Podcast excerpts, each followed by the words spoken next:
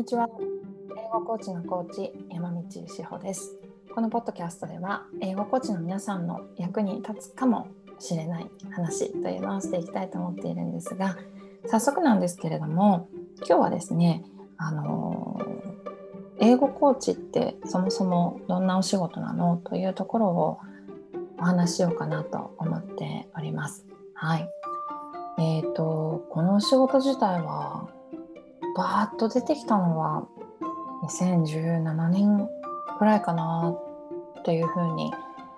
個人的には思っています。もちろんねその前から英語コーチですとかっていうふうにこう名乗ってた方っていうのはたくさんいらっしゃるとは思うんですけれども私自身が 前ですねグローバル人材育成支援企業というあのまあ、グローバル企業へ特に、えー、企業研修なんかをこうコンサルティングとか企業研修なんかを実施している会社であのアルバイトをですね週3のアルバイトをしていた時にそこの会社の専務があの英語コーチングっていうのをお客様に実施してたんですね。でそれをこうオフィスであの見させていただくみたいなことが何度かあって、なんかそれだったかな。それ2017年とかでしたね。はい。あとは2017年、まあ、2016年とか7年とかだったかなと思います。はい。であのー、私自身も英語コーチ TOEIC コーチとかコーチングみたいなところの求人を初めて見たのがもう忘れもしない2017年の8月の終わりぐらいでそれは、えーと、スタディサプリリクルートがやっている TOEIC のアプリがありますよね。スタディサプリの求人というのがバンとメールで飛んできたわけですよ。はい、そこであこういう仕事があるんだっていうふうに、えー、思ってた気がします。はい、もともとコーチング英語コーチングっていうところなのでそのアルバイトのおかげでアンテナが立っていたところに偶然タイミングよくその求人の募集が来たので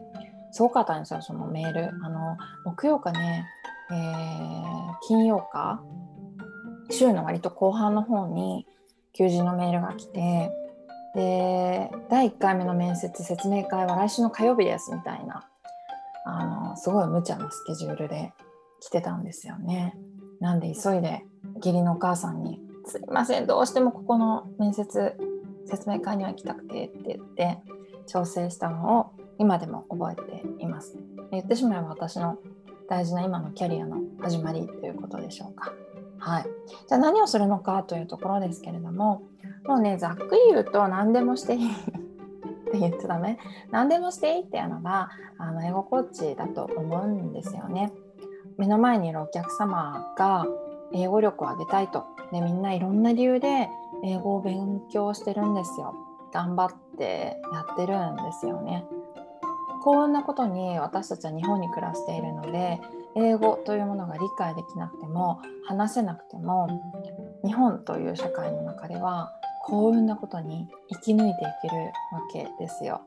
はい、いろんな情報にもあのアクセスできるし高度な教育も日本で受けることができるんですね。そんな中でもでも英語を学びたい英語力を上げたい英語で話せるようになりたいって今頑張っている目の前のお客様のために何ができるのかというのをとことん考え抜くというのが英語コーチかなと思っております。なので、えー、まあ、コーチングというところはありますけれどもティーチング知識的な部分をしっかり教えるというのが大事な時であれば教えたらいいと思うし。じゃなくてこのあ今なんかもう続けるのが大変でとか学習が続けられなくてとかっていう風に話あのねお客様が言ってきたらコーチとしてお話をしてどうやったらこう学習を続けられる状態になるのかとかっていうところをね一緒に探っていってもいいし。はい。で目の前のお客さんに合わせてもうその人のためだけにこういう学習プランがあってこういう学習方法があって多分あなたにはもしかしたらこういうのがいいかもしれないなちょっとやってみませんかみたいな提案をしたりしてね。その人だけのためのあの英語学習というのを一緒に、えー、一緒に本当一緒に何て言うんですかね進めていけるというのが英語コーチというお仕事の面白さかなというふうに実感しています。はいあの今世の中に本当にいろんな英語コーチングのサービスがあってその一番最初のスタディサプリもそうでしたけど、えー、アプリベースあとは TOEIC ベースというところがあって毎日3時間とか毎日2時間は必ずやってくださいみたいなね、えー、学習管理色が強い英語コーチングのプログラムもあります。いいと思います。もうねあの毎日毎日ね声をかけてもらわないとね勉強続けられないんですっていう人もいます。一方で私が今提供しているようなプログラムはセッションメインでその方のそうですね障害学習として人生の中にどうやって英語を学ぶということを組み込んでいくのか違和感なく組み込めるのかっていうところにあの特化した、まあ、特化してるわけでもないんですけどねそういうことを考えている英語コーチングっていうのがあってもいいかなと思います。で英語コーチングのスタイルって本当に様々であの自分はここの分野で学習者さんに貢献したい価値をお伝えしたいっていうところを自分の中であのしっかり見つけていくっていうのが大切かなと思いますね。はい、なんか私は私はっていうと話ですけれどもあの学習管理型？例えば毎日何分やりましたかとか毎日ちゃんとこう成果を出してますか？っていう管理型の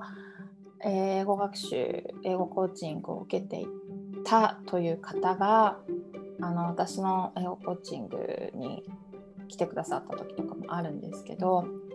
もうね燃え尽きちゃってるんですよ。